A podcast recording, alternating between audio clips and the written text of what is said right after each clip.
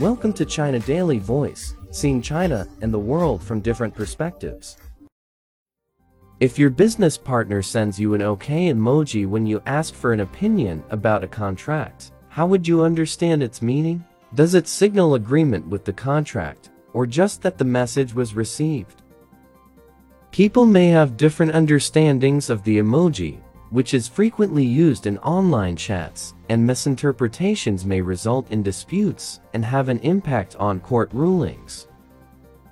Given that emojis may easily cause ambiguity, judicial and internet professionals suggest people use them prudently in online chats, especially when discussing contracts or conducting transactions.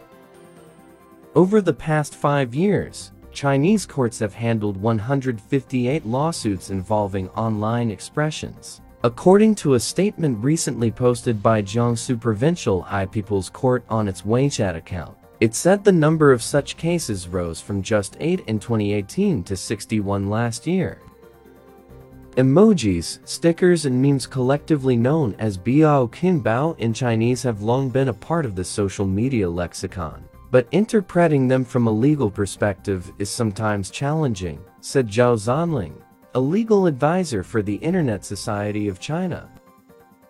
The meaning behind some emojis may vary from one user to another, and this confuses judges sometimes. He added, It may be difficult to identify content, including texts, sounds, and online expressions, that cannot be accurately interpreted as evidence in civil cases.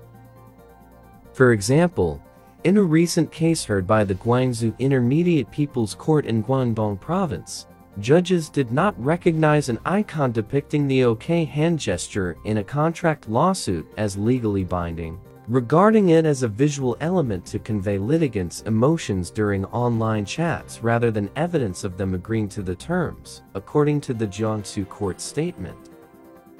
But in a loan dispute in Xiamen, Fujian province, judges there recognized a similar emoji as evidence of litigants' agreement to the terms, it added.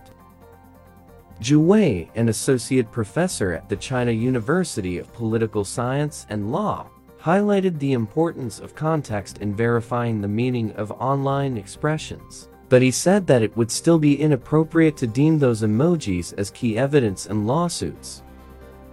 It's hard to figure out the exact meaning of emojis when someone may only be using them as a symbol of politeness or making a reply without carefully reading the content, he said. For instance, a vendor previously invited me to buy something in a new shop via text messages, and I replied with the smiley face emoji. Several days later, the business owner contacted me again online, asking me why I had not visited the store he recalled. The vendor didn't understand my usage of the emoji. He thought it meant I would come to the shop, but actually it was just my way of expressing thanks for his invitation, he said. So, I don't think it's good to reply with emojis when dealing with contracts or transactions online. The meaning may be more ambiguous. In Zhu's view, such online expressions can serve as auxiliary proof to help judges verify facts, as it is not practical to interpret the nuances of emojis in this fast-paced life. Simply put, emojis are difficult to verify as independent or key evidence. Though Chinese courts have long recognized chat records and messaging apps and social media posts as digital evidence for civil lawsuits, he added. But Zhao and Zhu clarified that emojis should not be used as a cipher in violations or even criminal activities. The Jiangsu High Court also called for netizens to use emojis to express their ideas online in a sensible manner. It said that using someone's portraits, facial expressions, or gestures as stickers should not infringe upon their legitimate rights. While confirming some people have been found to use emojis to mask illegal activity in online chats, the High Court suggested netizens be wary of stickers sent to them from strangers, adding this may be a deceptive act by fraudsters. That's all for today. For more news and analysis, buy the paper. Until next time.